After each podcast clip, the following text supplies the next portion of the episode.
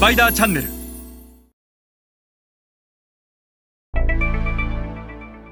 皆さんこんにちは。スパイダーの森部です、えー今日はアジア新興国市場における導入期戦略と成長期戦略のあり方についてお話しします。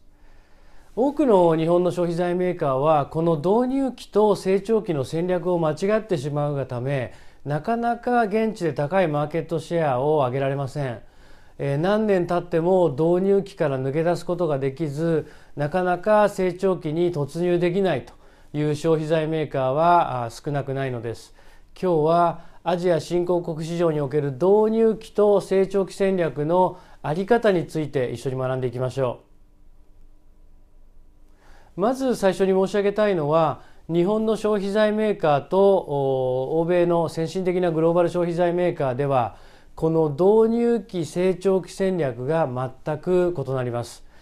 日本の消費財メーカーは導入期と成長期の戦略を2つの小売流通で分ける。まず導入期では徹底して近代小売にフォーカスをする。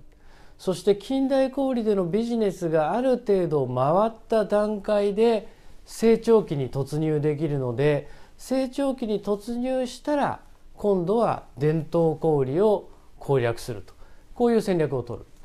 一方で欧米の先進的なグローバル消費財メーカーはどうかというと彼らは鼻から導入期の時点から近代小売も伝統小売も同時に攻略をしていくと。でこの2つの戦略の違いなぜ日本の消費財メーカーの戦略だとなかなかマーケットシェアが上がらないのか。これはアジア新興国の中でも特に VIP のような新興 ASEAN ベトナムインドネシアフィリピンですね。これらの国ではまだまだ近代小売の数がやっぱり少ない。例えばベトナムでは主要近代小売の数は1200店舗程度。ASEAN の中で最も近代小売の多いインドネシアですら2万店強と。このような数の中で、えいくら近代小売だけにフォーカスをして近代小売で頑張っても ASEAN の近代小売は導入費を取るリスティングフィーであったりほぼ反強制的なプロモーションであったり年間を通してさまざまな導入費がかかってくるこの導入費を賄うほどの店舗数がない中で近代小売にだけフォーカスをしても絶対に利益が出ない。したがってなかなか成長期に入れないのでずっと近代小売をやることになる。そしていつまでたっても成長期に入れず伝統小売に手が出ないと。こういう状況になる。一方で欧米は近代と導入をなぜ同時にやるか。その理由は近代小売で取り扱われているもの売れているものは伝統小売のオーナーが積極的に取り扱います。また伝統小売のストアカバレッジの高いメーカーの商品には近代小売は導入費をさほど取りません。したがって近代小売と伝統小売というのは双方に相乗効果がある。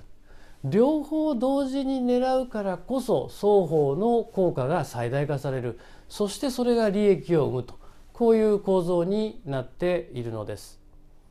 日本の消費財メーカーも具体的なトゥドゥを明確にする。まず、えー近代小売と伝統小売を同時にやるんだと。その中でも近代小売なんていうのは物理的な問題なので誰がやってもできる。むしろ伝統小売で具体的にどのようなエリアの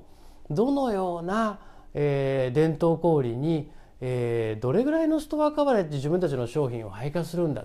という明確なトゥドゥを決めて自社のセールス体制と自社のディストリビューションネットワークを使ってストアカバレッジとインストアマーケットシェアを上げていくということをやっていかなければならないのです。それでは皆さんまた次回お会いいたしましょう。